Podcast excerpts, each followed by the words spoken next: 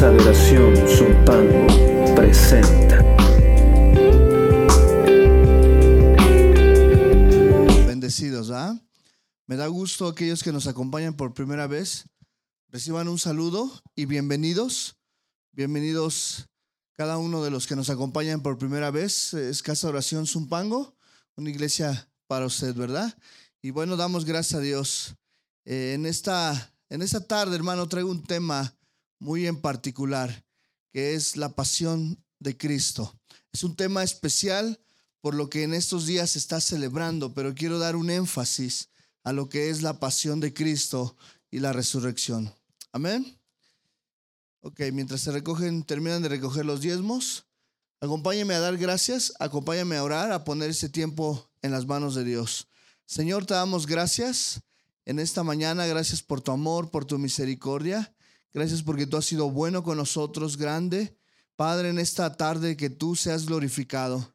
Enséñanos, Padre, a poder discernir, Señor, entre lo que es, Padre, religiosidad y lo que es, Señor, verdaderamente, Señor, que tú seas glorificado, Señor. Y recordar, Señor, la crucifixión, recordar, Señor, las horas Padre, últimas de tu vida, Señor, recordar, Señor, tu agonía en el Getsemaní, recordar, Señor, cuando ibas camino a, Señor, a la cruz, recordar todo esto, Señor, Padre, con el mejor sentido, con tu palabra, Señor, Padre, para que, Señor, nosotros podamos, Señor, tener vida y tú puedas ser glorificado. Gracias, Señor, porque hace dos mil años, Señor, un día como hoy, Padre, resucitaste. Un día como hoy te levantaste de los muertos, el primogénito, Señor, de todos los que hemos creído. Señor, te damos gracias en el nombre de Jesús. Amén.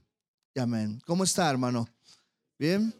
Qué bueno, me da gusto estar con ustedes. Saluda a la persona que tienes atrás, a un lado.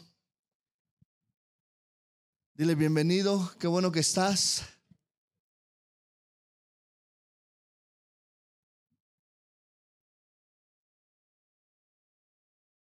Saludamos nuevamente a los que nos escuchan por internet, por Casa Oración Radio. Reciban un cordial saludo. saludamos. Vamos a continuar ya, gracias a Dios, por esta transmisión en vivo. Y saludamos a los que nos escuchan, a los que pudieron y o se están conectando en esta hora, ¿verdad? Por Casa Oración Radio. Y damos gracias por sus vidas. Y bueno, hermano, también usted puede seguirnos por este medio. Ya nuevamente estamos activando. A me da gusto, hermano. Eh, ya, ya compraron, ¿verdad? Ese aparatito que habías cotizado para que saliera las pantallas. Y, damos gracias, hoy, hoy se pudo conectar este, esta parte de los aparatos, pero poco a poco vamos a ir dejando en condiciones para que nuestro tiempo de adoración, de alabanza, y usted pueda gozarse, ¿verdad? En cada una de las, de, de lo que el Señor nos ha dado, que son es algo secundario, ¿verdad? Porque lo principal es la palabra de Dios. Sin embargo, eso que es secundario nos ayuda para tener un buen entendimiento y para poder también tener ese, ese entendimiento eh, del sonido, etcétera, para poder escuchar mejor lo que es su palabra de Dios. Amén. Vaya a Juan, Juan capítulo 12. Juan capítulo 12, versículo 23. Como tema especial el día de hoy es la pasión de Cristo. Juan capítulo 12, versículo 23. ¿Ya está ahí? Jesús le respondió diciendo, ha llegado la hora para que el Hijo del Hombre sea glorificado. En esta semana, hermanos, a nivel mundial, se está llevando o se llevó a cabo un evento para el pueblo cristiano, hablando al pueblo cristiano de católicos, evangélicos, cristianos, etcétera. Es un acto que se celebra y que todos conocemos como la pasión de Cristo. También conocemos como la Semana Santa. Pero en realidad, ¿qué es la pasión de Cristo? Surge esta pregunta. ¿Qué es la pasión de Cristo? ¿Será dejar de comer carne o participar en una escenificación de las que hacen o darle prioridad a un día en específico. Esta semana es como es conocida como la Semana Santa, ¿Cuántos pueden reconocer lo que es la Semana Santa? Y para muchos es vacaciones, son días libres. Para muchos es un tiempo en donde salen de vacaciones. Para otros, para otras personas esta semana es cuando dejan de hacer cosas que no le agradan a Dios y empiezan a portarse bien o dejan de comer carne, etcétera. Pero, hermano, dentro de la iglesia cristiana, hay un, hablo de los hijos de Dios, no hablo de, de, católicos, cristianos, etcétera, sino hablo ya de la iglesia de Cristo, los que hemos nacido de nuevo. Hay una parte de este pueblo cristiano que celebra los días santos. Hacen las siete palabras, el día de hoy lo citan a las seis de la mañana para, el, para el, lo que es la oración de resurrección, etcétera. Para otros, hermanos, estos días no los celebran, sin embargo, hacen una remembranza de lo que es la pasión de Cristo. Pero quiero decirte, hermano, tanto el que lo hace como el que no lo hace no está mal. Pero sí es importante, hermano, que, que nosotros seamos maduros. Tanto el que lo celebra no hace mal, al contrario, hace bien. Y el que no lo celebra, el que se toma un tiempo de vacaciones, tampoco hace mal. Pero sí es importante, hermanos, que realmente sepamos el verdadero significado y el verdadero propósito de la pasión de Cristo. Y el verdadero propósito es que Jesucristo hace más de dos mil años fue a morir a una cruz por ti y por mí. Lo que nos tocaba a nosotros pagar, Él lo pagó a precio de su sangre, a precio de su muerte. Y hermano, su muerte fue tan extraordinaria que solo Él como el Hijo de Dios, pudo soportar tal carga y tal agonía en esas ocho últimas horas que él tuvo. Solo él, como el Hijo de Dios, pero también como hombre, pudo soportar, hermano, el Via Crucis en dirección hacia su muerte. En esta semana, hermano, muchas veces se ha vuelto más religiosa y tradicional. Esta semana, hermano, muchos hermanos empiezan a volverse religiosos, tradicionalistas, y ese no es el enfoque que Dios quiere, ese no es el propósito que Dios busca en esta semana, sino, hermano, esta semana quedó grabada para siempre recordar, pero no solamente una semana, un día o dos días o tres días, lo que dure la Semana Santa o los días santos, sino día a día tenemos que recordar la pasión de Cristo Lo que Él sufrió, la agonía, la carga que sufrió en esta pasión, con un propósito, con el propósito, hermano, de que nosotros tengamos vida y vida eterna. ¿Cuántos dicen amén? Ok, hago una pregunta. ¿Entiendes la pasión de Cristo? ¿La comprendes? Porque a muchos dicen, sí, pastor, claro, y cuando cantas, ahorita que alabábamos a Dios, ahorita que cantábamos, levantamos las manos, ¿sabías a quién alababas? Los músicos que están arriba, ¿saben a qué Dios alaban? O, o, cantamos la iglesia, levantamos las manos, tocamos un instrumento, venimos, predicamos, damos un sermón, muy bien, pero ¿entendemos a quién, lo, a quién se lo estamos haciendo? ¿Entendemos la pasión de Cristo? ¿Entendemos la entrega que tuvo Cristo por nosotros? En la misma, en la misma medida que nosotros entendemos la entrega, la crucifixión, la Semana Santa, la pasión de Cristo, es la misma entrega que nos damos al Señor en todo lo que hacemos en nuestra vida. Porque Él murió por nosotros. Esta semana se ha vuelto más religiosa y más tradicional. La gente a veces le brinda más adoración y devoción a un día que al mismo Jesús. Hoy en día, hermano, los días santos, hoy puedes ver, hermano, que la iglesia puede estar hoy llena. Bueno, también los balnearios están llenos el día de hoy, este fin de semana. Pero hermano, realmente entendemos el sacrificio de Cristo y lo voy a estar repitiendo constantemente.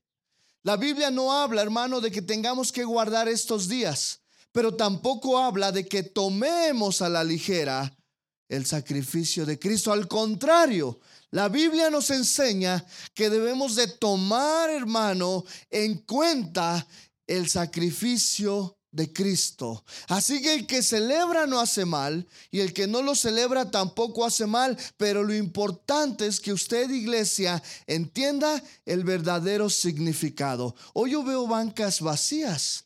Posiblemente muchos estén de vacaciones, hayan tomado este puente largo que empezó desde el jueves. Bueno, los jóvenes desde el martes, empezó desde el lunes.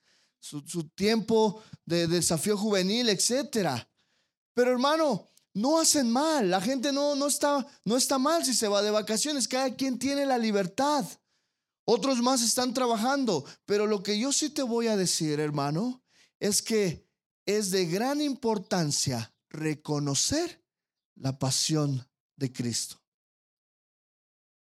Muchos dejan de comer carne, pero no dejan de mentir.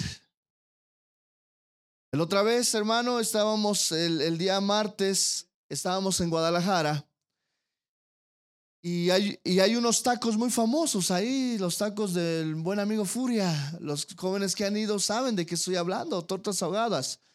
Pero hay otro lugar ahí cerquitas de Casa Oración México que es una birrería, una de, donde venden birria, no vidrios, no vidriería, birrería. y, en es, y, pues yo le decía a Charlie y a quien más, y a Rafa, Decía, mira, un día vamos a dejar a los muchachos ahí adentro en su desafío y nos salimos a comer una birria. Y yo conozco a los dueños. Los dueños son, son muy, muy, muy pelados, muy, de, a fin de cuentas, de Jalisco. Muy groseros y, todo lo que tú quieras. Y ya cuando estábamos bien animados el, al otro día de, de, dejar a los chavos ahí en la predicación, en alabanza, en su desafío, y nosotros salirnos a comer nuestra birria, estaba cerrada. Usted entenderá por qué. Y yo dije, híjole, ¿qué culpa tenemos nosotros? Ellos quisieron a lo mejor guardar el día, pero no, no, no, no se pretende eso. Dios no quiere que guardemos un día, sino que guardemos qué? Todos los días. Sin embargo, les dije, bueno, se les cebó su birria hasta el otro año. Pero siempre, hermano, ¿a qué voy con este ejemplo? Hoy la gente va a ponerse ceniza y con todo respeto, y cumplimos una tradición, pero dejamos a un lado el obedecer a Jesucristo. Porque nosotros vamos, o la gente va, digo, bueno, la gente va, ¿verdad? Van a decir, el pastor va a ponerse ceniza. La gente va con una buena intención de guardar un día, de cumplir, de obedecer. Pero hermano, más que hacer un acto, guardar un día, Dios quiere nuestra obediencia total en ese reconocimiento de quién es Jesucristo y qué hizo por ti y por mí. ¿Cuántos de ustedes reconocen que hay un cielo? Véanlo. ¿Cuántos de ustedes reconocen que también hay un infierno? Dígame, no tenga miedo. Dile al que está al lado, ¿sabes que hay un infierno?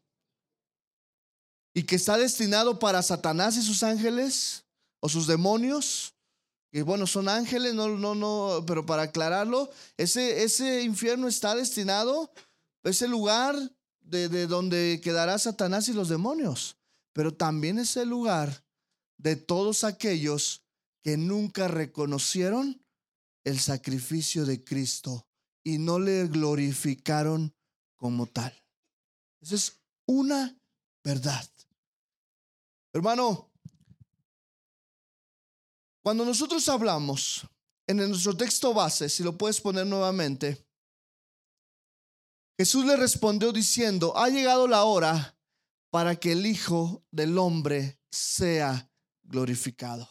La frase, ha llegado su hora o su hora había llegado, esta frase, hermano, demuestra que cuando Jesús vino al mundo, tenía un propósito. En la voluntad del Padre estaba que Jesucristo muriera por su iglesia. Y cuando Jesús vino al mundo en un pesebre, como un bebé, que era, era hijo de Dios, pero también era hijo de hombre, tenía que cumplirse un propósito. Hace unos meses celebramos el nacimiento, aunque reconocemos lo mismo, que no se celebra un día, pero ese nacimiento tenía un propósito que era llegar a la muerte, que era llegar al Calvario y era el momento en que se estaba presentando su hora. Imagínate Jesús, hermano, sabiendo cumpliendo 5, 10 años, él ya sabía que iba a morir por la humanidad. Cuando él tenía 12 años y fue presentado en el templo,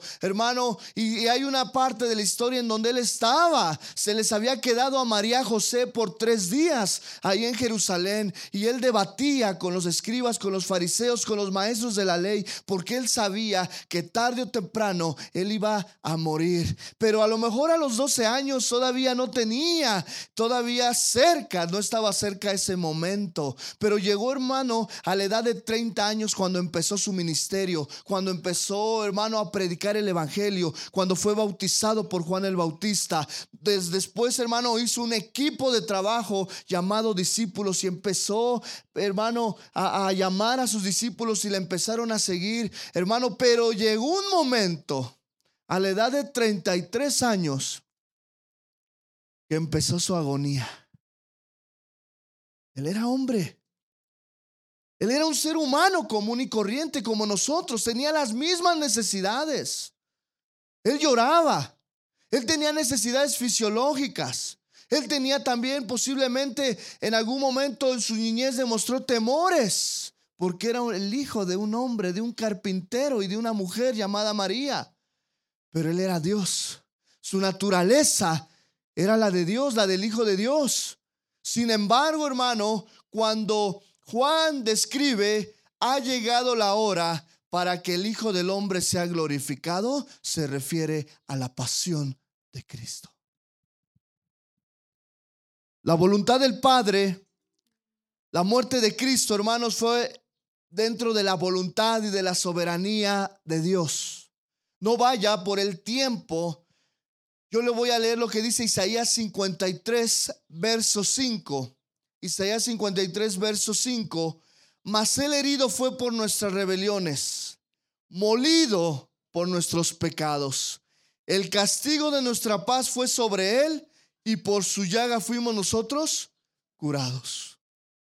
Isaías lo profetizó y Cristo todavía no venía a la tierra como hombre. El gran amor del Padre en la mente de Dios siempre estuvo el rescatarnos. Jesús estaba consciente de que tenía que llegar su hora. Imagínate usted, hermano, que sabes el momento que vas a morir y que ya estás a tres días, a una semana de llegar y de que llegue tu hora. Pero no nada más, hermano, a tres semanas tú dices, bueno, ya me voy a morir, gracias a Dios. No, sino de lo que ibas a pasar, no cualquier muerte, los azotes. Fue molido, fue azotado por causa de nuestras rebeliones, por causa de nosotros, hermano, por causa tuya y mía. Él no la debía. como quien dice, él no la debía. Pero él vino a la tierra a morir, a ser molido. Totalmente, hermano, fue azotado. Los que han visto la película de la pasión de Cristo se dan cuenta de la grandeza, de la dimensión y se queda corto a la realidad. Pero él fue molido por nuestros pecados. El castigo de nuestra paz fue sobre él Tú merecías los latigazos. Tú merecías la muerte en la cruz. Tú merecías, hermano, haber pagado el precio. Pero Cristo, hermano, en el corazón de Dios, en el corazón del Padre, ya sabía que un día, desde la fundación del mundo, desde antes de la fundación del mundo, ya sabía que su Hijo iba a morir por ti y por mí. Apocalipsis 5:12. Apocalipsis 5:12. Que decían a gran voz, el cordero que fue inmolado es digno de tomar el poder, las riquezas, la sabiduría, la fortaleza, la honra, la gloria y la alabanza. Y, la, y, la, y le adoraron todos los moradores de la tierra cuyos nombres estaban escritos en el libro de la vida. Del cordero que fue inmolado desde el principio del mundo. No fue el plan B de Dios Jesucristo. Él, él hizo su creación y dentro de su creación creó al hombre. Pero desde antes que haya hecho su creación y crear al hombre, Él ya sabía que su Hijo iba a dar la vida por ti y por mí. Y por toda la gente que en Él ha creído. Hermano, tú eres, eres afortunado. Di conmigo afortunado. Dile a tu hermano, tú eres afortunado de que Cristo haya muerto por ti. Esa es una verdad. La soberanía de Dios en la salvación del hombre, hermano, ya estaba planeada. En Hechos, capítulo 2, verso 23, dice la palabra, a este entregado por el determinado consejo y anticipado conocimiento de Dios. ¿De quién está hablando? De Jesucristo. Dice, a este entregado por el determinado consejo y anticipado conocimiento de Dios, prendisteis y matasteis por manos de inicuos, crucificándole. Verso 24, perdón, me salto a capítulo 4 de Hechos. Capítulo 4 de Hechos, versículo 24 dice, y ellos, habiendo, habiéndolo oído, alzaron unánimes la voz de Dios y dijeron, soberano Señor, tú eres el Dios que hiciste el cielo y la tierra, el mar y todo lo que en ellos hay. Dice que por boca de David, tu siervo, dijiste, ¿por qué se amotinan las gentes y los pueblos piensan cosas vanas? Se reunieron los reyes de la tierra y los príncipes se juntaron el uno contra el Señor y contra su Cristo, porque verdaderamente se unieron en esta ciudad contra su santo Hijo Jesús, a quien ungiste Herodes y Poncio, perdón, a, quien ungiste Herodes y Poncio Pilato con los gentiles y el pueblo de Israel, para hacer cuanto tu mano y tu consejo habían antes determinado que sucediera. Ya estaba dentro del plan de Dios. Hermano, analiza, ¿cuál es la mayor bendición que Dios te ha dado? ¿Tus hijos? ¿Tu casa? ¿Tus cosas materiales? No, la salvación. Vuelvo a repetir, ¿cuál es la mayor bendición que, que Dios te ha dado? Tu salvación. Y lo vas a ver cuando Cristo venga por su iglesia si nos toca. Y lo vas a ver y vas a reconocerle cuando mueras y, hay una vida después de la muerte. Porque ahorita no analizamos, bueno, la salvación, sí, porque vivimos aquí, porque estamos muy contentos en esta tierra, porque nos hemos hecho muy, eh, eh, nos hemos adaptado a vivir a este mundo. Y pensamos que el irnos bien aquí en la tierra es la bendición de Dios. No, esas son bondades, misericordias de Dios, pero la mayor bendición de Dios que nos ha dado es su muerte y la salvación que nos dio por medio de esa muerte. Quiero cerrar este punto, su hora había llegado. Se estaba consumiendo la obra de redención del hombre. El plan de salvación estaba próximo a cumplirse y muchos hermanos por medio de ese plan recibimos la vida eterna. Dios nos dio salvación a todo aquel que en Él cree dice la palabra, ¿verdad? La salvación está dispuesta para todos, está a la mano de cualquier persona. Es por la fe que obtenemos esa salvación, por la confianza plena y el genuino arrepentimiento de nuestros pecados, hermano. Cristo murió por toda la humanidad. Cristo, hermano, se entregó por todos para que nos diera salvación. El poder del pecado fue vencido. Ya no nos domina. Aunque tenemos tentaciones, aunque a veces sufrimos esas, esas tentaciones, pero el pecado ya no domina en nuestra carne. Porque Cristo venció el pecado. Satanás fue vencido en esa cruz. Satanás pensó que Cristo no iba a resucitar. Satanás pensó que cuando Cristo bajó a la cuando Cristo descendió hacia lo más profundo de la tierra, ahí se iba a quedar. Y cuando un domingo como hoy resucitó, la tumba estaba vacía.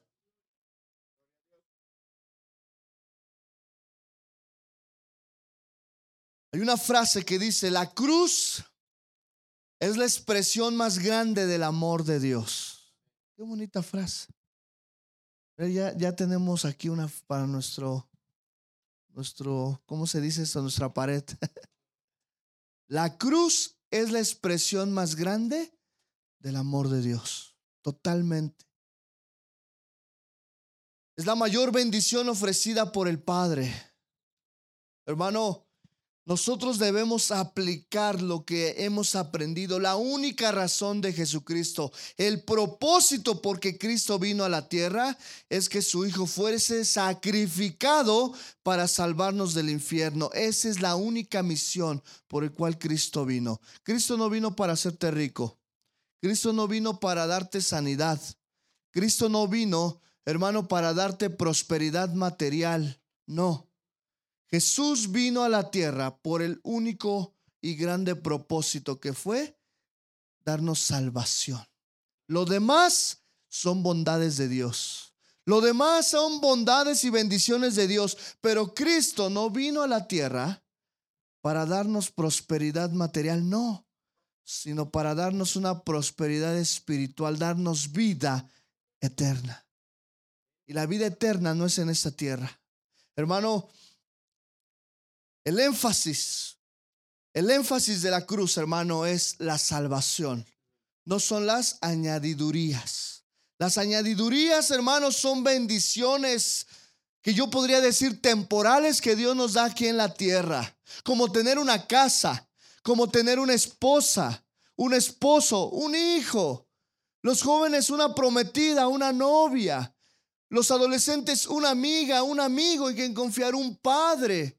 Pero esas simplemente son añadidurías, bondades de Dios, porque lo más importante, hermano, es la muerte que nos dio vida a nosotros. Una muerte, alguien tuvo que morir para darnos vida. Alguien tuvo que pagar el precio y no fuimos nosotros. Para ser salvos, hermano, no hay que pagar el precio. Si tú vienes por primera vez a este lugar, quiero decirte que para ser salvos no hay que pagar un precio. Simplemente hay que tener fe y fe es confianza en alguien que tú estás conociendo. Y en esa confianza, hermano, nosotros nos acercamos con un genuino arrepentimiento, reconociendo que somos pecadores, reconociendo que no hemos caminado bien, que hemos caminado conforme a nuestros pensamientos, conforme al mundo, y reconocemos que Cristo murió por nosotros. Y Dios no desprecia a un corazón contrito y humillado. Pero hermano, el énfasis del sacrificio, el énfasis de la Semana Santa es su muerte para darnos vida.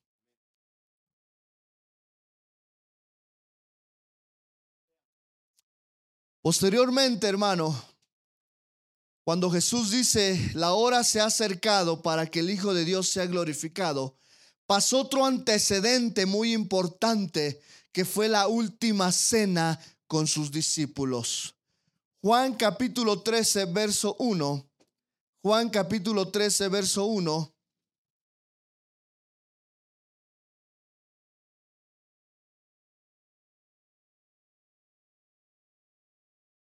Dice la palabra, antes de la fiesta de la Pascua, Sabiendo Jesús que su hora había llegado para que pasase de este mundo al Padre, como había amado a los suyos que estaban en el mundo, los amó hasta el fin.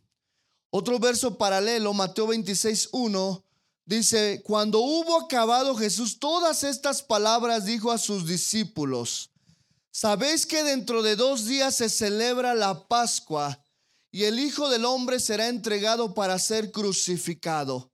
Marcos lo dice de esta forma, Marcos 14.1. Dos días después era la Pascua y la fiesta de los panes sin levadura, y buscaban los principales sacerdotes y los escribas cómo prenderle por engaño y matarle. ¿A quién? A Jesús. Verso 2 de Marcos 14, 2. Estoy leyendo textos paralelos. Y decían, no durante la fiesta, para que no se haga alboroto del pueblo. Lucas 22.1 describe esta escena de esta forma. Lucas 22.1. Estaba cerca la fiesta de los panes sin levadura, que se llamaba la Pascua, y los principales sacerdotes y los escribas buscaban cómo matarle porque temían al pueblo. Ok, vamos a ver. ¿Cuál era la fiesta de la Pascua? A manera, hermano, de que podamos introducirnos a, a, la aplicación que yo quiero que usted el día de hoy aprenda. La fiesta de la Pascua, Pascua viene del hebreo Pesaj, que significa transliteración del Egipto, el que hiere. También se le conoce como Pashú, fiesta del Pashú, palabra que aparece en las cartas de Amarna y que describe los resultados de la formación de un pacto, que quiere decir una transliteración. No se preocupe, ese es el contexto para poder entender. Esta fiesta, hermano, fue instituida en ocasión del éxodo para conmemorar. El éxodo estamos hablando de la, de la salida del pueblo de Israel de Egipto, ¿ok? Ok, para conmemorar la noche en que fueron muertos todos los primogénitos de los egipcios. ¿Recuerdan esa escena? Muy bien. Y si no, pues hoy prendan la tele en esos días y, la van a ver. es, todo está repleto de, en estos días la, la televisión de eso. Ok. Esta fiesta conmemoraba la noche en que fueron muertos todos los primogénitos de los egipcios y los israelitas, el pueblo de Dios, el pueblo elegido, salió de Egipto. Inmediatamente antes de su salida de Egipto, Dios instruye a Moisés que en este mes, Aviv, más tarde llamado el mes de Nisan, debía de ser el primer mes del año y, empieza a darles ahí una sinfín de instrucciones. Pero el propósito, hermano, es que Jesús les dijo que cada familia, di cada familia, o grupo, grupo familiar, porque a veces crecía bastante, tenían que separar un cordero dentro de sus animales cada familia en ese mes tenía que separar un cordero, matarlo el día 14 del mes de Nisan, al atardecer y comerlo a la noche. Usted va a decir, ay pastor, lo único que está ocasionando es que nos dé más hambre. Pero no, vamos a ver el, el significado de esto. Ok, Dios le da las instrucciones detalladas y esas aparecen en Éxodo capítulo 12, no vamos a ir, para esta ceremonia. Entonces Dios da las instrucciones detalladas para esta comida ceremonial que debía de ser la fiesta anual. Ok, en estas eran una de las características de esa fiesta. El cordero tenía que ser degollado por cada familia. Ok, era por cada familia, por cada grupo familiar. Era algo familiar. Eso me habla la importancia de tener, hermano, nuestro tiempo como familia. Nuestro tiempo. Ok, la sangre no se preocupe, un día tendremos nuestro auditorio. la sangre se debía repartir o se debía eh, entre el dintel y postes de la puerta como señal de que ese hogar estaba protegido cuando, en el momento que pasara el ángel de la muerte que iba a matar, iba a destruir a todos los primogénitos. Si una familia judía no esparcía en, su puerta la sangre de ese cordero, el espíritu de la muerte, no nos metamos quién es el espíritu de la muerte ahorita, vamos al enfoque que era la fiesta. Podía matar a los primogénitos de esa familia y Dios los protegió. Ok, el cordero tenía que ser asado entero, diga conmigo, enterito. Muy bien.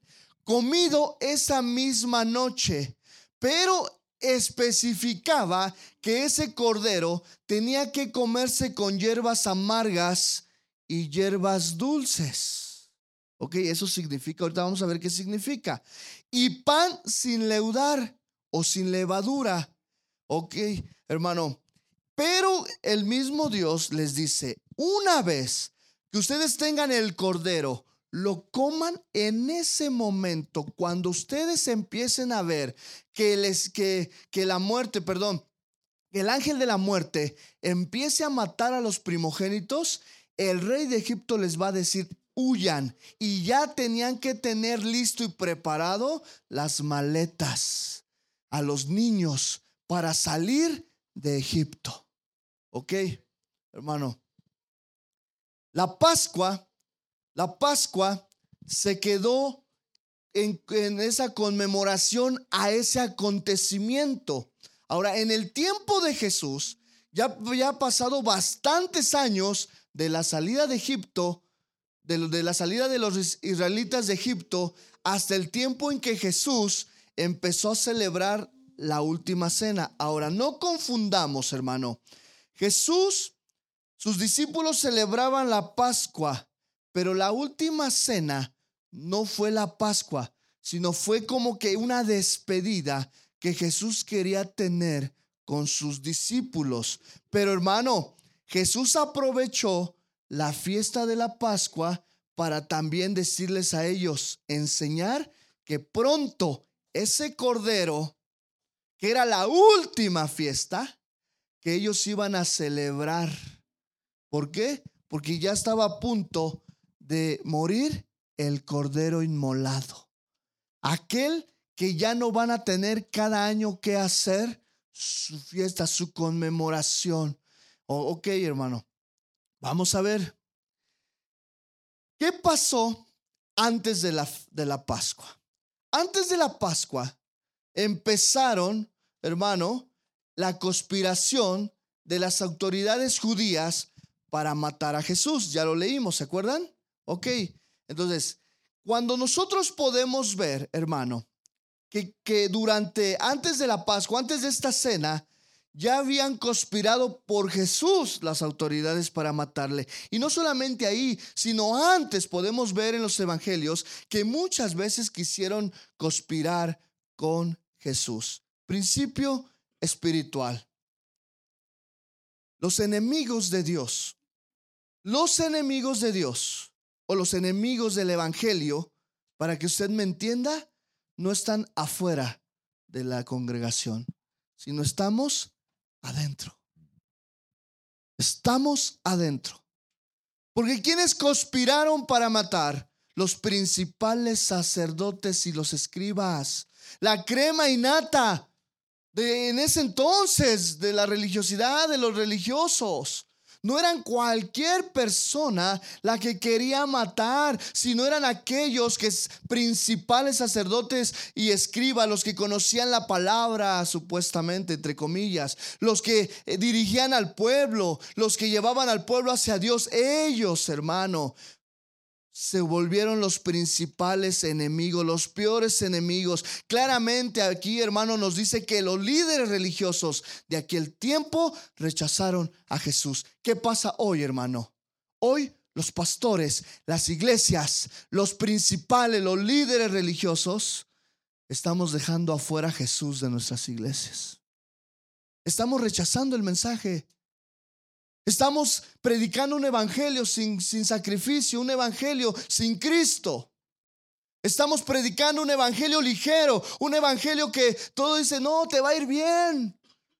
Dios te va a prosperar, Dios te va a sanar. Si nos sana, si nos prospera, lo hemos visto. Pero el Evangelio no se trata de eso. El Evangelio no recae en la añadiduría, sino recae en la muerte de Jesucristo.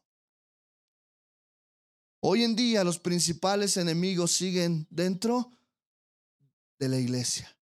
Pero ¿cómo, pastor? Sí, aquellos pastores, aquellos congregantes, y digo pastores y congregantes, porque no solamente es de acá, sino es de todos, aquellos que quieren hacer su propia voluntad.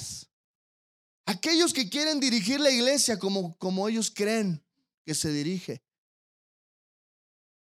Aquellos hermanos que están metiendo infinidad de doctrinas que no son sanas y en algunas son heréticas. Esos son los principales enemigos. Ya se dio cuenta que los principales enemigos de Dios siguen en la iglesia, siguen dentro del cuerpo. Pregúntale a uno que está, pregúntale a alguien que está al lado de ti. O pregúntate a ti mismo, ¿tú no eres enemigo de Dios? Pregúntale. Ahora dile, analiza tus actitudes, analiza tu vida, porque a veces nos volvemos enemigos de Dios. Ok, ¿qué pasó? ¿Qué pasó en ese mismo proceso de que los religiosos, los líderes religiosos de aquel, de aquel tiempo querían matarle, querían prender a Jesús? Un amigo, un discípulo entre los que estaban ahí, lo vende. ¿Por qué? Por unas monedas de plata. ¿Tú le pondrías Judas a tu hijo? No, te voy a decir por qué. Porque cuando hablamos de Judas, lo primero que se nos viene a la mente es la traición que le hizo a Jesús. Cuando alguien te traiciona en el trabajo, dice, ahí viene Judas, ahí viene el Judas. O cuando dicen, aquí en la iglesia hay un Judas. Y todos, ¿seré yo? Ah, ¿Seré yo maestro? Hermanos, un amigo, Vamos a leer Mateo 26, 14. Mateo 26, 14. Entonces uno de los doce, que se llamaba Judas Iscariote, fue a los principales sacerdotes y les dijo, ¿qué me queréis dar? Y yo se os entregaré. Y vean su corazón. Y ellos le asignaron 30 piezas de plata y desde entonces buscaba oportunidad para entregarle. ¿Quién? Judas. Aplicación espiritual. Hermano, una de las escenas más tristes, más amargas que vivió Jesús fue la de haber sido traicionado por alguien en el quien había invertido los últimos tres años de su vida. ¿Qué quiere decir esto, hermano? Que aquí en la iglesia va a haber gente que en verdad no ha nacido de nuevo, que va a traicionar. Eso quiere decir, hermano, que en algún momento en nuestra vida alguien nos puede traicionar. Alguien puede abandonarnos. Yo no sé. Posiblemente para muchos sea el esposo, la esposa, el amigo, el, líder, el pastor, el congregante. Un escritor moderno ha dicho que el hijo ingrato hiere más que el colmillo de una serpiente. Es un dicho. Lo vuelvo a repetir. El hijo ingrato y, aquellos que a lo mejor han pasado esta situación hiere más que el colmillo de una serpiente. ¿Qué podría decirse, hermano, de este discípulo que traicionó a Jesús? Que este discípulo lo vendió. Hermano, ¿qué pasó con Judas Iscariote? Judas, hermano, había disfrutado de los mejores privilegios. Había elegido ser apóstol y compañero por Jesús durante tres años. Judas Iscariote presenció los milagros de su maestro, oyó los mismos sermones que los demás discípulos. Vio lo que Abraham y Moisés nunca vieron y oyó lo que David e Isaías nunca oyeron. Había vivido en la sociedad de los once apóstoles, hermano. Había sido, hermano, alguien que estaba presente en las, en las enseñanzas de Jesús. Sin embargo, Judas, su corazón, hermano, nunca, su corazón permaneció endurecido, nunca nació de nuevo Judas. Parecía un verdadero discípulo Judas. Cantaba como los demás, brincaba en la alabanza, oraba, levantaba las manos, es más, posiblemente hasta hablaba en lenguas.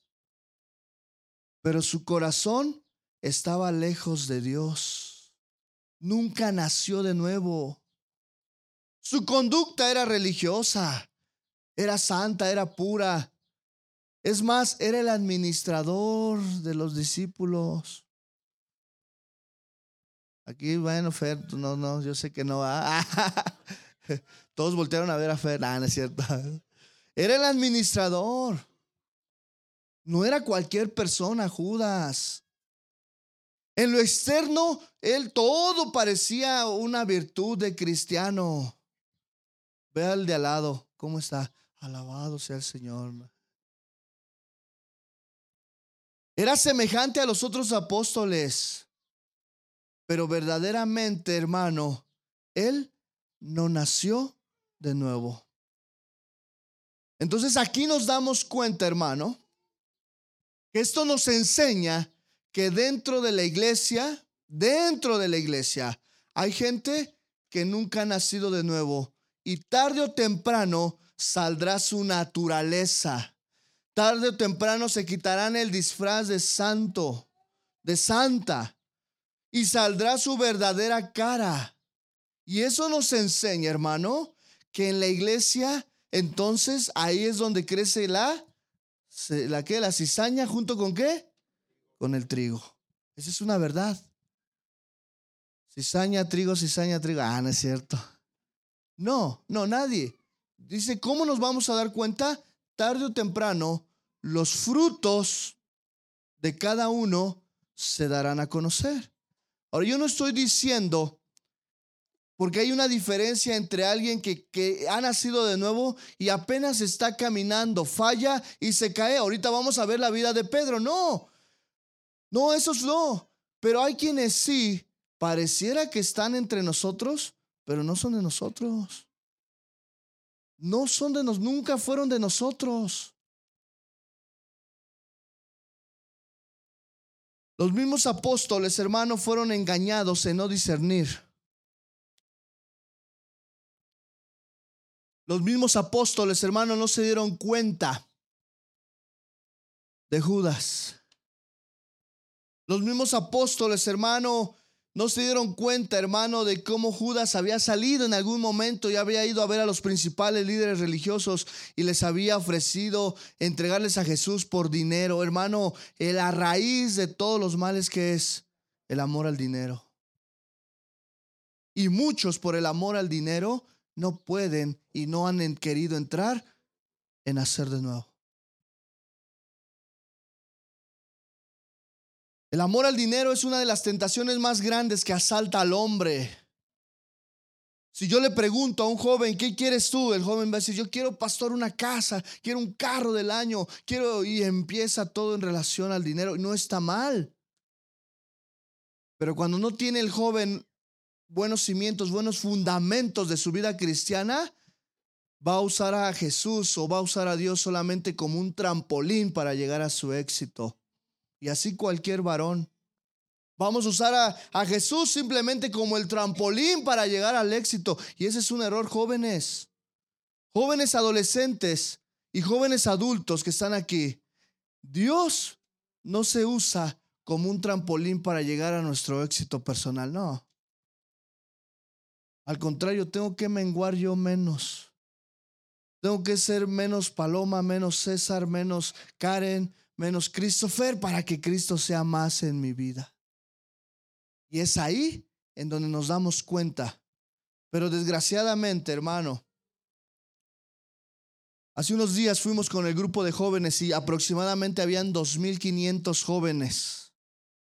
La capacidad del auditorio estuvo llenísima, se llenó en su totalidad. Pero yo podría decir, hermano, que entre esos jóvenes había gente que no había nacido de nuevo. Es más, posiblemente en el autobús que llevábamos nosotros había uno que otro que tampoco ha nacido de nuevo. Está en el proceso y oramos para que ese joven, para que ese adolescente pueda nacer de nuevo y no pueda quedarse como Judas. Ahora, hermano Judas, ¿dónde está? ¿Ahorita en el cielo? A ver, Analice, ¿Judas está en el cielo? Pero pastor, Dios no es tan, Dios es amor, yo creo que le dio chance, ¿no? No, ese es universalismo. Pensar que, que pues sí, se portó mal, engañó a su esposa, tiene tres hijos, pero con diferentes mujeres. Ah, sí, robó en su empresa, etcétera. Se murió y no se arrepintió. No, yo creo que Dios lo tiene en su santa gloria. No. No, hermano. La importancia de la pasión de Cristo. La importancia de lo que Cristo vino a hacer en nuestra vida. ¿Cuántos Judas hay aquí? Ah, ningún despistado, ¿ah? A ver que lo hay, amén, están dormidos. Qué bueno. ¿Cuántos de los otros once discípulos hay aquí? Con sus fallas, con sus tiempos difíciles, pero siempre dispuestos a que Cristo haga la obra. ¿Cuántos dicen amén? Ok. El momento de la cena el momento de la Pascua, la última Pascua, la cena del Señor. Mateo 26, 17 dice, el primer día de la fiesta de los panes sin levadura, vinieron los discípulos a Jesús. Yo creo que los judíos no las ganan en fiesteros. Yo pensé que los, los de México éramos más de fiesta, pero no. Los judíos, a cada rato, ¿verdad? Los judíos, ok.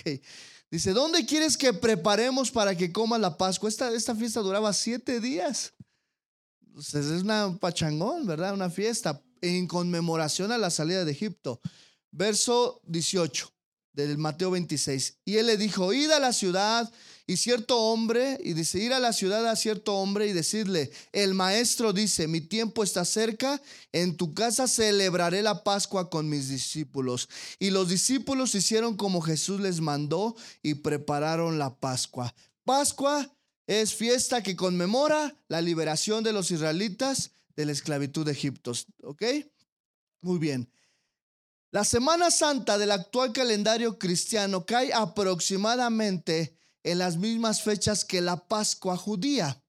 Eso es una verdad, por eso se le conoce como la Semana Santa. Ahora, la Pascua judía no la celebramos en México. Nosotros celebramos solamente lo que es los días santos, ¿verdad? Ok, la pasión de Jesús tuvo lugar durante la semana de esta fiesta. La Pascua se juntaba con la fiesta de los panes sin levaduras. Ahora, no, no tenía nada más una. Terminaba la Pascua y seguía la fiesta de los panes sin levadura. Ok, la fiesta de los panes sin levadura, esta fiesta judía duraba siete días a partir de la Pascua. Perdón, corrijo, la Pascua duraba una noche la noche en que ellos salieron de Egipto. Pero en ese momento la Pascua de los panes, la fiesta de los panes sin levadura, duraba siete días. En la Pascua misma se celebraba una cena familiar en la que se comía el cordero, o sea, comían barbacoa, ¿eh? Para que usted vea eso, o sea, era una celebración especial. Ok. Lucas 22, 7. Lucas 22, 7. Llegó el día de los panes sin levadura, el cual era necesario sacrificar el cordero de la Pascua.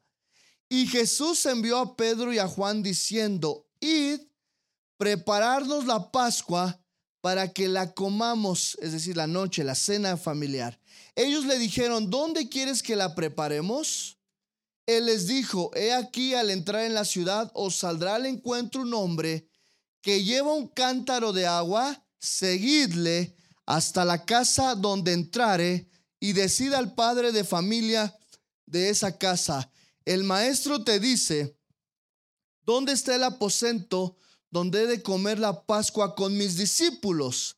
Entonces él os mostrará un gran aposento alto, ya dispuesto. Preparad allí la Pascua. Fueron pues y hallaron como les había dicho y prepararon la Pascua.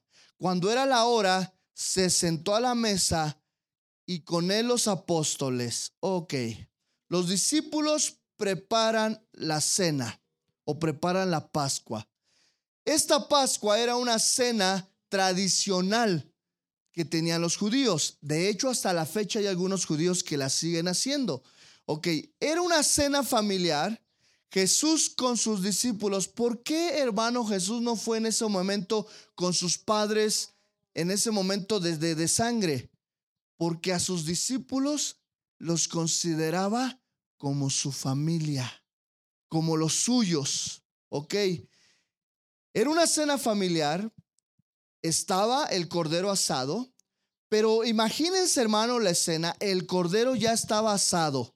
El aposento eran mesas a nivel de la tierra. Ellos tenían que llegar y quitarse qué? Las, las sandalias y lavarse qué? Los pies. Por eso vemos esas escenas. Era una costumbre judía. Entonces, pero al lado del, asado, del cordero asado, había una salsita, una salsa agria y otra dulce, que en combinación hacían una salsa agridulce. Bueno, qué sabiduría, ¿verdad? ok, esta salsa agridulce que estaba al lado del cordero tenía, hermano, se podía remojar con un pan sin leudar o sin levadura. La levadura, ¿qué significa? Es símbolo qué? Del pecado. Entonces, eso quiere decir que antes de comer no tenía que haber pecado en sus vidas. No estamos hablando de la Santa Cena, esa fue una institución del Nuevo, del Nuevo Testamento. Ok, no se confunda. Ok, esta salsa agridulce, aplicación espiritual. Estaba el asado, las salsas agridulce, dulce y agria. Estaban unas hierbas amargas ahí también para que le diera sabor. Y estaban los panes sin levadura. Aplicación espiritual. Las hierbas amargas las hierbas amargas significan que la vida cristiana, nuestro caminar va a tener tiempos amargos. Jesús les estaba diciendo en ese momento, miren, yo voy a pasar un tiempo amargo ahorita. ¿Qué quiere decir, hermano? Que tarde o temprano la vida cristiana nos traerá pruebas difíciles. Dios nos va a hacer pasar por circunstancias amargas para poder hacernos madurar. La muerte de un familiar es un trago amargo en esta vida. Una enfermedad que no tiene cura es un trago amargo. Por eso la importancia de las hierbas amargas en ese momento. Hermano, el dolor físico, emocional que pasamos en esta vida son dolores, son tragos amargos. ¿Qué nos enseña esto, hermano? Que la vida cristiana, la vida como hijos de Dios, vamos a tener tiempos difíciles. No todo es felicidad, no todo es color de rosa, no todo es decir, ay Señor, gracias tu bendición. No, tendremos días amargos. ¿Cuántos han pasado esos días? ¿Cuántos de esos días que dices, Señor, no me vuelvas a pasar por esta prueba? Señor, me dolió, estamos así. Quiero hacerte una pregunta, ¿cuáles son tus pruebas amargas? Ahora te voy a cambiar. La salsita dulce o agridulce que estaba ahí, esa salsa dulce, significa que en la vida cristiana, en nuestro caminar, hay momentos dulces. Uy, yo pensé que ibas a decir amén. El nacimiento de un hijo, el nacimiento de un nieto, ¿es un trago amargo? No, es un trago dulce.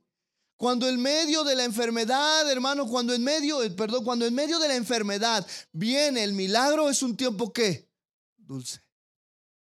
Cuando en medio de la escasez viene la bendición, es un momento que dulce. Cuando llega la promesa de Dios a tiempo, es un momento que dulce. Cuando ves a tus hijos graduarse de la escuela y de repente dicen, y tú estás bien emocionado y pasa y, y damos gracias porque la fulanita de tal se graduó del preescolar, mira, hasta del preescolar te emociona y ¡Ah! No, no, no, cuando se graduó de, la escuela profesional y, y, el licenciado en educación, etcétera, César Reyes, entonces, ¡Ah, Es un trago dulce. O sea, la vida la vida no solamente nos da tragos amargos.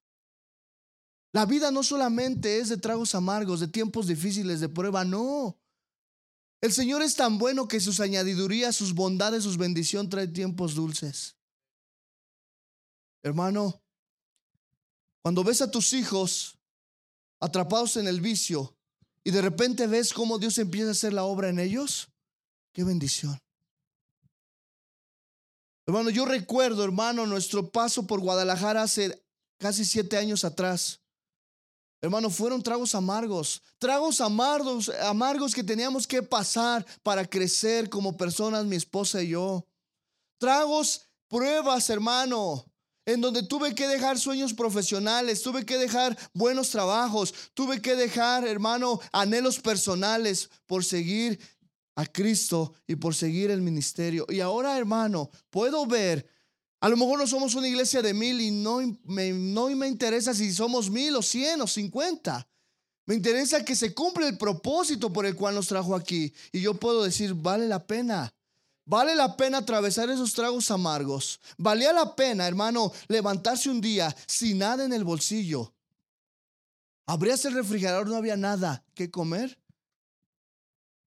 Y pensar y preguntar, Señor, hice tu voluntad de abandonar trabajos, de abandonar, eh, eh, etcétera, etcétera. Y es ahí, hermano, donde son tragos amargos. Yo recuerdo, hermano, que nuestra travesía ahí por Guadalajara, mi esposa se me enfermó. Mi esposa le dio un sangrado muy fuerte en el cual, hermano, estaba perdiendo mucha sangre y podía causarle hasta la muerte. Cuando llegamos al hospital, cuando llegamos a urgencias, no teníamos seguro social, no teníamos nada. Y de repente me dicen, la operación vale 19 mil pesos. Lo único que podemos hacer es controlar los sangrados, etcétera, y se los controlaron, pero tiene que ser operación. A lo mejor para muchos 19 mil pesos no es nada. Pero para mí en ese entonces era como decir, son 100 mil, un millón. ¿Por qué? Porque estábamos en un tiempo de escasez, en un tiempo de prueba, en un tiempo en donde salía solamente para, eh, salía día a día. En ocasiones, hermano, solamente era una tortillita con sardina.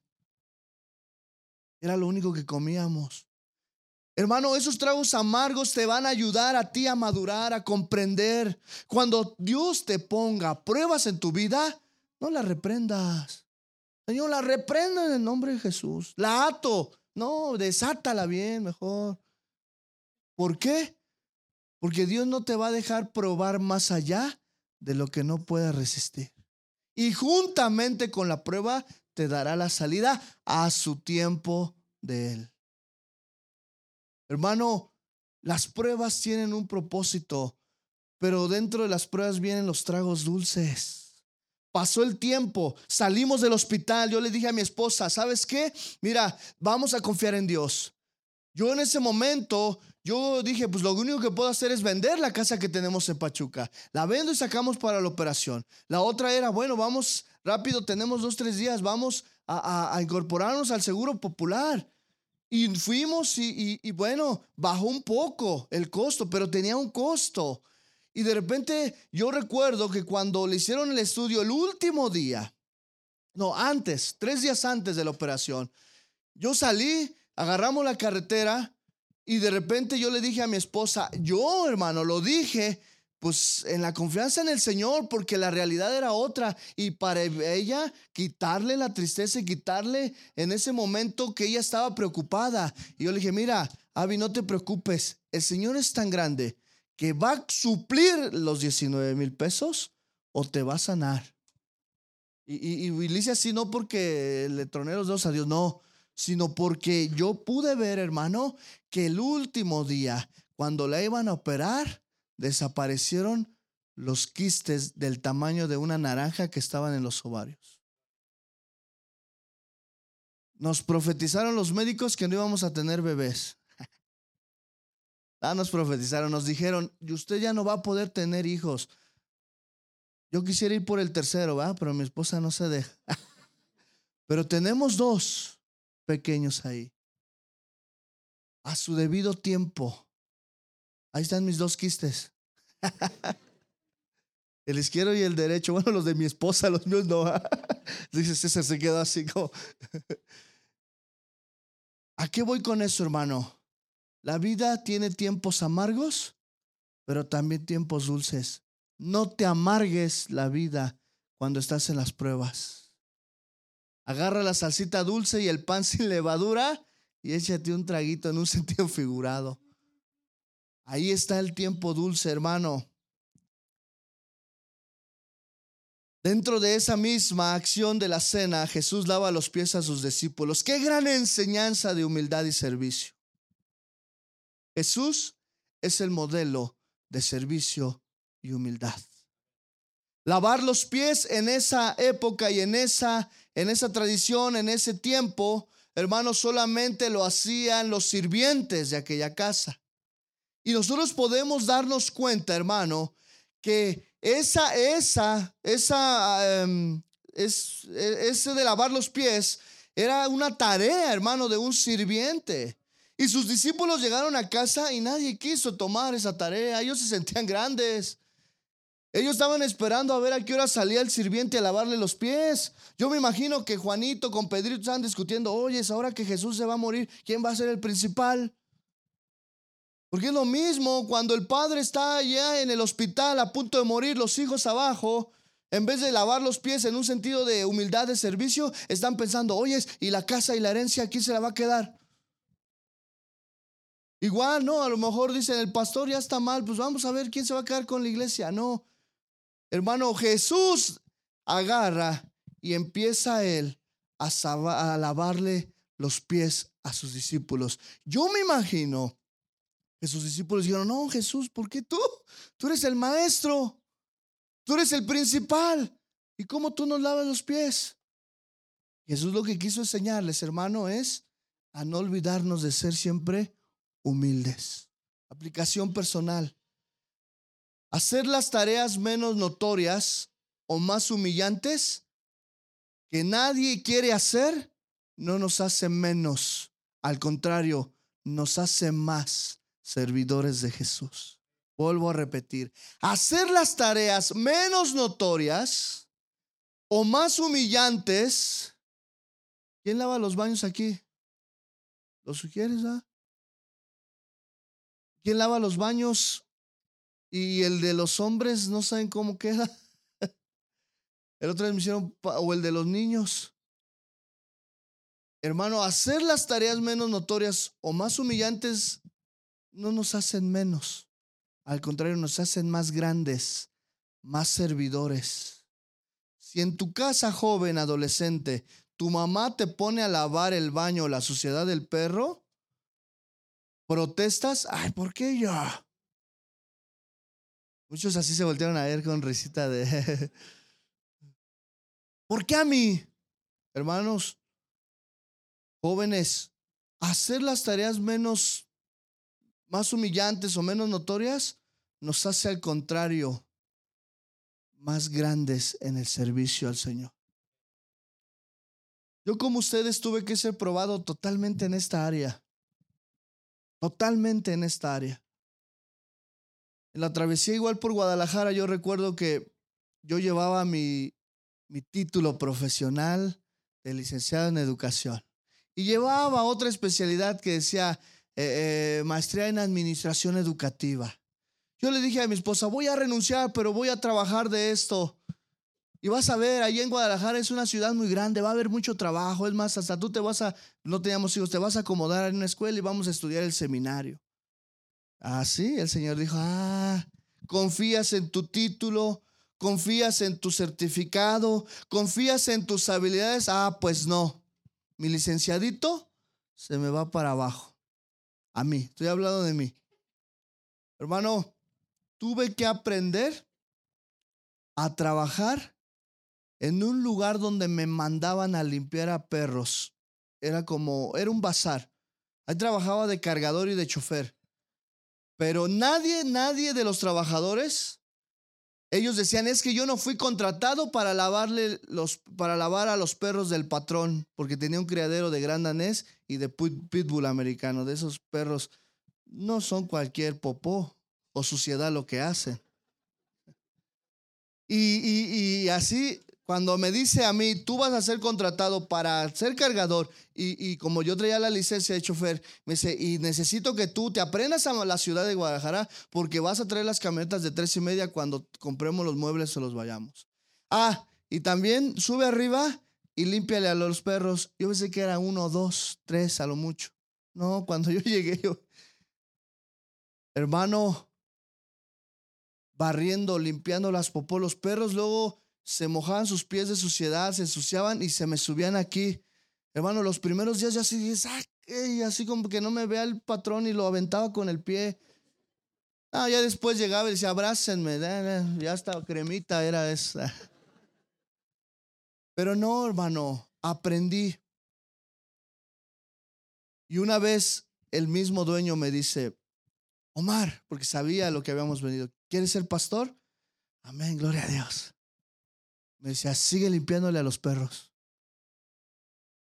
Omar, ¿dónde está tu título? ¿Qué, qué me dices que eres? No, pues licenciado en educación. Y estás barriendo a los perros. Me, me picaba así, en el buen sentido, nos llevábamos muy bien. Y él me decía, ¿sabes qué, Omar? Aquí, aquí muchos pastores o muchos, muchos estudiantes del IPCO, del, del Instituto Bíblico, pasan por aquí para ser probados. Y yo fui uno de ellos. Hermano, tres años, todos los trabajadores decían, no, tú sí le tienes amor al Charlie, se llamaba Charlie el patrón, tú sí le tienes amor al Charlie. Y, y yo dentro de mí dijo, no, no se crean, es que Dios me está probando, es que Dios me quiere enseñar. Ahora, hermano, Muchas veces aquí a lo mejor no nos han visto metiendo las manos y en ocasiones lo, tenemos que hacer. Pero eso no quiere decir que no lo, no lo hagamos. Y si se te manda a ti a hacer algo, o si tu líder o tus líderes te dicen, oye hermano, baja de la alabanza, un ejemplo, no, a ver, John Ram, bájense la batería, o les va a tocar limpiar el, baño de los, de, de, de, de, los niños, pues no digan, ay, ¿por qué yo? Pues si yo estoy sirviendo en alabanza, no. Mira, agarra la escoba, es como una baqueta y su cloro, su fabuloso, una buena tallada, por abajo, es más, si tienes que meter la mano con una piedra, lo haces. Y no así de... A veces ponen así, este, eh, su, su bufanda, una playera para no oler. Cuando mandamos a algunos a trabajar con los niños, yo les dije a los jóvenes de la alabanza, ustedes por obediencia. Porque a lo mejor por llamamiento no, no, no están aquí, pero están aquí por obediencia. Y van a ser, y, si les toca estar en el cunero, y si toca que se agachen y estén ahí con el niño de cunero, ahí contándoles una historia, lo que su maestra, como asistentes, ustedes tienen que hacerlo, fletarse. Si les dicen, pastor, vamos a subir esto, vamos a poner sillas, hay que fletarnos. Porque en el servicio, hermano, aprendemos.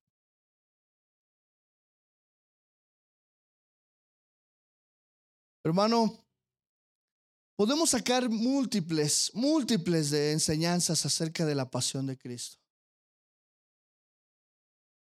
Pero quiero ir a otra para entrar al final que fue cuando Jesús le dice a Pedro, Pedro, Satanás que me ha pedido permiso para zarandearte. Fíjense hermanos que en Judas, para cerrarlo de Judas, en Judas entró Satanás a su vida. Eso quiere decir, hermano, en Lucas 22.3 lo voy a leer. Y entró Satanás en Judas por sobrenombre Iscariote, el cual era uno de, de los doce apóstoles. Ok. ¿Qué nos enseña esto, hermano?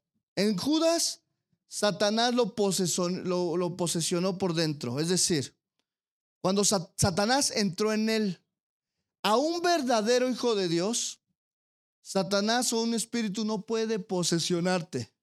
Cuando alguien de aquí o un joven o en una iglesia alguien muestra que lo tengamos que hacerle una liberación, orar para sacarle un demonio, un espíritu, lo que tenga, es porque no fue nacido de nuevo, no era nacido, aunque viniera a la iglesia, no había nacido de nuevo. Entonces, si un día tú que eres nacido de nuevo, te toca orar por un endemoniado, no tengas miedo de que te brinque el endemoniado y te posesione como muchas otras iglesias que predican y enseñan eso. No. Porque vemos, hermano, el relato entonces después de Pedro, que Pedro recibió el ataque de Satanás de afuera hacia él. Y esa es una verdad, hermano. Un verdadero cristiano solamente recibe ataques del enemigo o de Satanás de afuera hacia su vida, pero nunca de adentro, nunca lo posesiona, nunca, hermano, entra un espíritu a la vida de un verdadero cristiano, hermano. Entonces nosotros podemos ver, hermano, que, es, que Pedro, hermano, es el símbolo del cristiano o del servidor que va caminando en el Señor, pero que de vez en cuando necesita una zarandeada. ¿Qué era la zarandeada en aquel entonces? En aquel entonces, hermano, ponían el trigo en sábanas larguísimas y, y esperaban una hora que el viento soplara fuerte. Entonces lo que hacían era levantar todos el trigo al aire para que al momento que pasara el, el aire, zarandeara o levantara o quitara toda la basura y quedara limpio el trigo. En Judas, Satanás tomó su vida de adentro hacia afuera. ¿En qué terminó Judas? Quitándose qué? La vida. A Pedro simplemente le dio una podadita, como diríamos, lo limpió. Muchos de nosotros, hermano, estamos siendo limpiados Déjate limpiar. Dile al hermano que está al lado, déjate zarandear. Mira que no duele la zarandeada, pero después te vas a gozar por el resultado de la zarandeada. A ver, hermano, cuando estamos en prueba o estamos siendo zarandeados, no nos gozamos en sí mismo en la prueba, sino nos gozamos en el resultado de la prueba. Y si no pasas la prueba, te va a volver a zarandear el Señor, va a permitir que Satanás te dé otra zarandeada. Hermanos, debemos ver la importancia de Judas y su aplicación que no nos pase y la importancia de Pedro y su aplicación. Uno fue, se quitó la vida y el otro siguió escribiendo primera y segunda de Pedro y fue alguien que fue pieza importante para que el Evangelio descendiera, para que el Evangelio llegara. Quiero llegar al último y quiero que pase el grupo de alabanza para que me ayude. La sangre del nuevo pacto.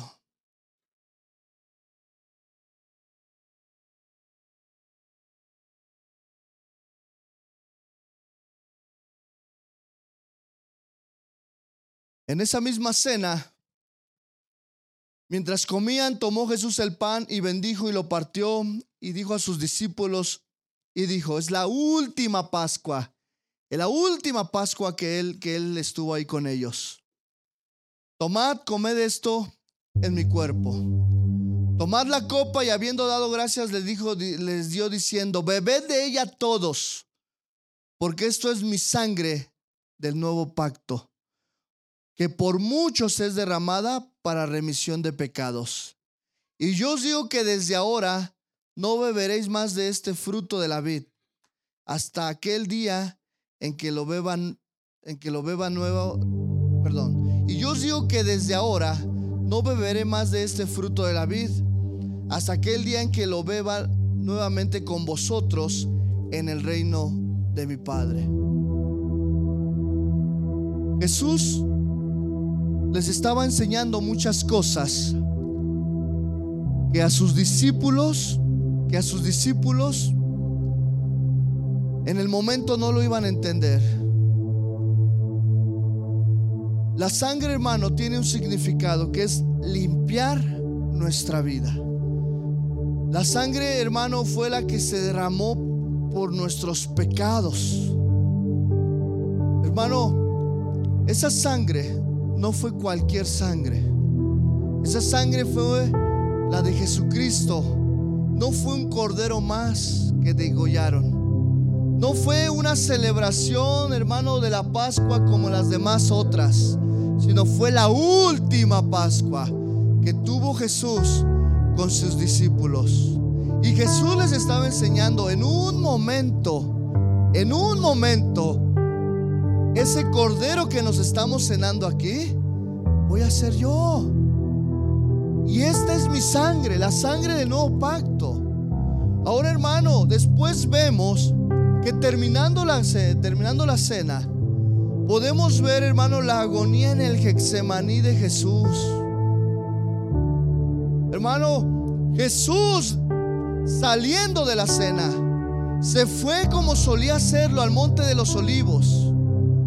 Y sus discípulos también le siguieron. Y cuando llegó a aquel lugar les dijo, orad para que no entréis en tentación. Y él se apartó de ellos a distancia. Hermanos, aquí en el Getsemaní nos damos cuenta y vemos la naturaleza humana de Jesucristo. Él dice que se apartó de ellos a distancia como de un tiro de piedra y puesto de rodillas oró diciendo al Padre, Padre, si quieres pasa de mí esta copa. ¿Qué copa? La crucifixión, los latigazos que iba a recibir, el camino al Gólgota. Y Jesús le dice, Padre, si quieres, pasa de mí, Señor, en su humanidad.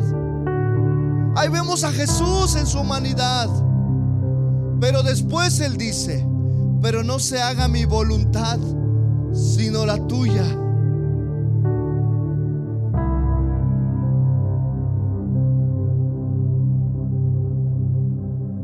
Yo me imagino al Padre Celestial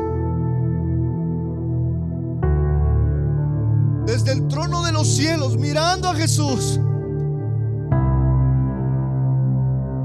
en esa agonía y diciéndole, Padre, si quieres pase esta copa, no, me, no permitas que pase esta copa.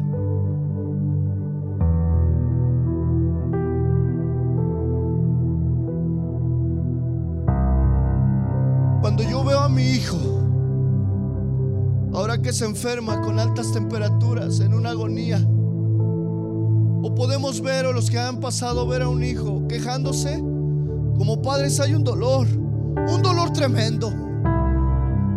Ahora imagínate al Padre ver a Jesús pidiéndole, Señor, si es posible que yo no pase esto, pero vemos a Jesús diciendo, pero no se haga mi voluntad sino la tuya.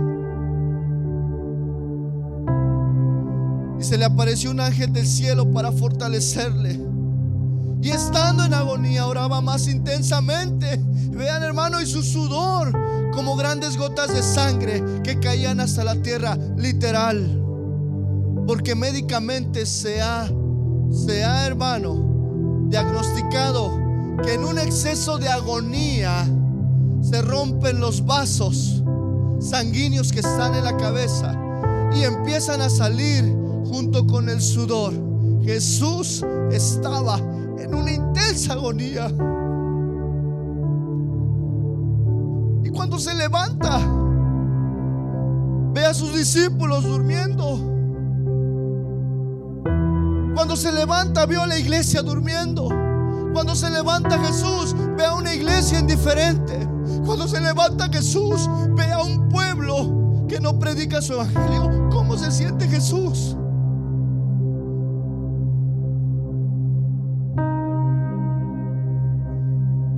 Jesús con su amor, su paciencia, su misericordia les dice, levantaos, levántense.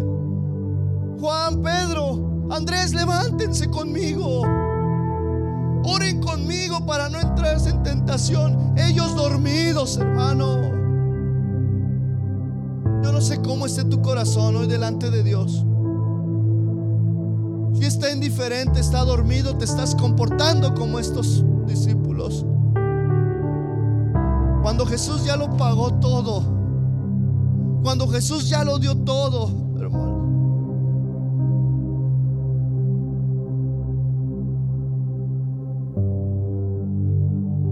En ese momento viene el arresto.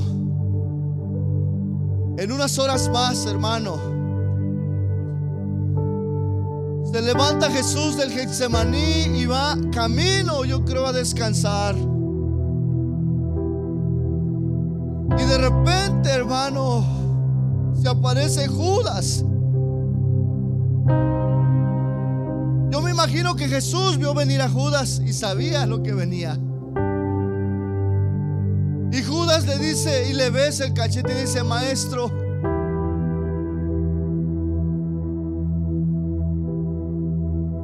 les aseguro que Jesús, cuando le dio el beso, no sintió rencor. Al contrario, le dijo, Señor, perdona. Sin embargo, hermano, te voy a decir algo. La decisión no está en Jesús. La decisión no está en el Padre, sino en nosotros de tomar el perdón. Porque yo estoy seguro que si Judas hubiera reconocido su error, Dios es tan grande y lo hubiera perdonado.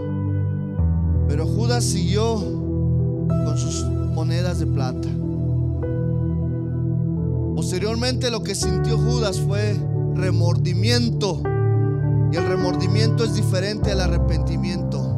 Porque el remordimiento lo llevó a quitarse la vida. Y el arrepentimiento, hermano, te lleva a reconocer y trae un perdón genuino del Señor. Emociones encontradas.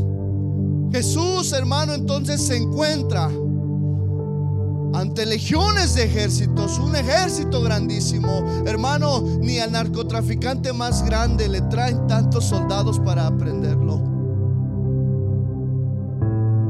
Vemos la debilidad de Pedro, que saca un cuchillo y va sobre la oreja de un soldado y Jesús le dice, Pedro, cálmate.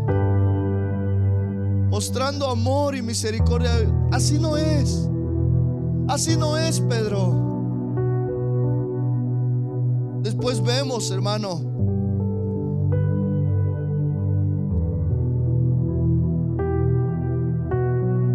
que sus discípulos abandonan a Jesús. Imagino, hermano, cuando a Jesús se lo llevaban amarrado o se lo llevaban aquí, yo no sé cómo se lo hayan llevado. El ejército romano él empezó a orar, Señor, dales valentía. Porque sus discípulos empezaron a correr, empezaron a esconderse. Les dio miedo y es normal. En ocasiones a nosotros nos puede dar miedo. En ocasiones nosotros podemos caer, podemos tropezarnos. Pero después tenemos que levantarnos. Jesús ante el concilio religioso. Y Pedro era aventado, era, era alguien que tenía un carácter fuerte, va y se acerca lo más que se puede a Jesús. Los demás habían huido, los demás estaban escondidos, pero Pedro empezó a seguirlo. Pero de repente Pedro, cuando lo ve ante el concilio religioso, cuando lo ve ante Pilato, ante los gobernantes, hermano, Pedro lo niega, ¿verdad? Y Jesús le dice, anterior, Pedro, tú me negarás tres veces. Pero he rogado a mi Padre te dé la fuerza para levantarte de esa negación, de esa caída.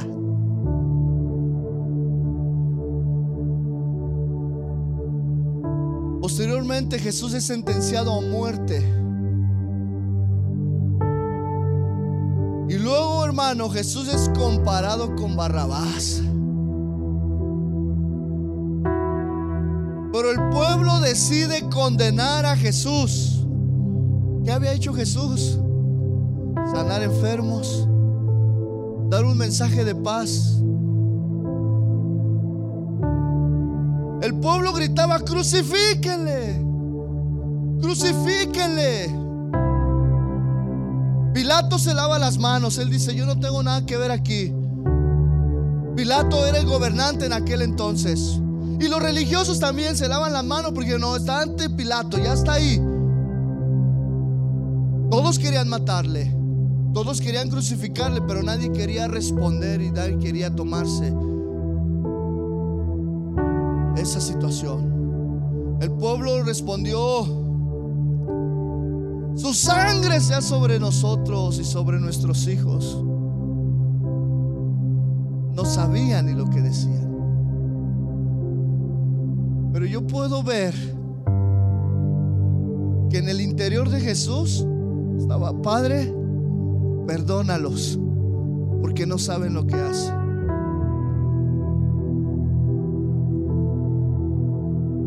Ponte de pie.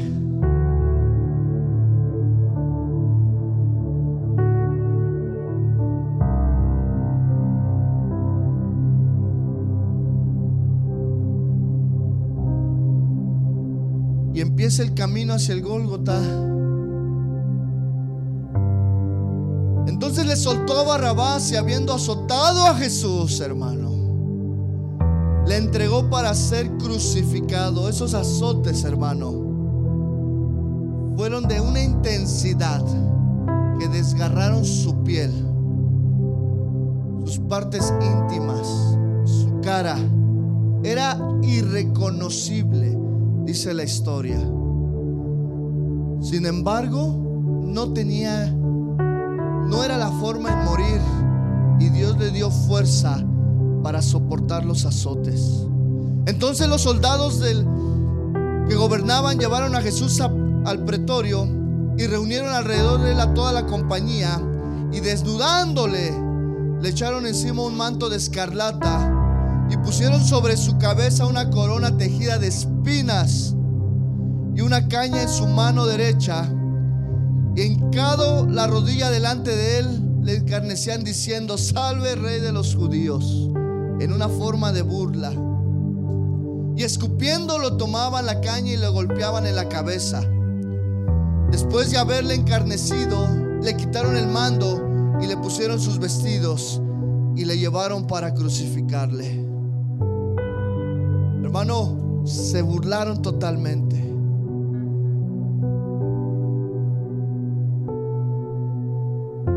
Yo no sé tú, pero el camino a la cruz para Jesús no fue fácil. El camino a la cruz para nuestro Jesús le costó la vida. Y la iglesia, hermano, no le reconoce. Cierra tus ojos. Levanta, dejemos Espíritu Santo. Espíritu de Dios.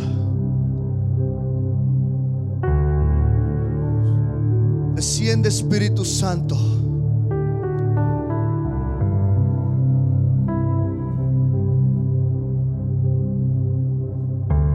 Padre, perdónanos. Perdónanos primeramente porque no reconocemos. Se nos olvida, Señor, la pasión tuya que tuviste. Se nos olvida, Señor, que durante el camino de la cruz tuviste varias caídas, Señor. En una agonía extrema. Porque se nos olvida, Señor, espinas para humillarte, Señor. Porque te pusieron un madero, Señor. Padre, porque te pusieron en medio de dos ladrones comparándote, Jesús, como un asesino, como un secuestrador, como alguien que traicionó a su nación, Señor. Cuando solo tú veniste, Señor, a dar libertad. Cuando solo tú veniste, Señor, a dar paz. Pero hoy la iglesia, Señor, sigue con las mismas actitudes. Hoy el pueblo cristiano sigue con las mismas actitudes, Señor.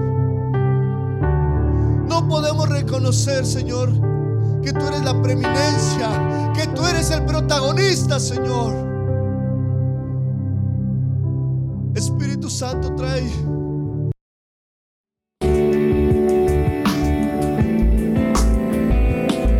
Visítenos en www.casadoracionzumpango.com.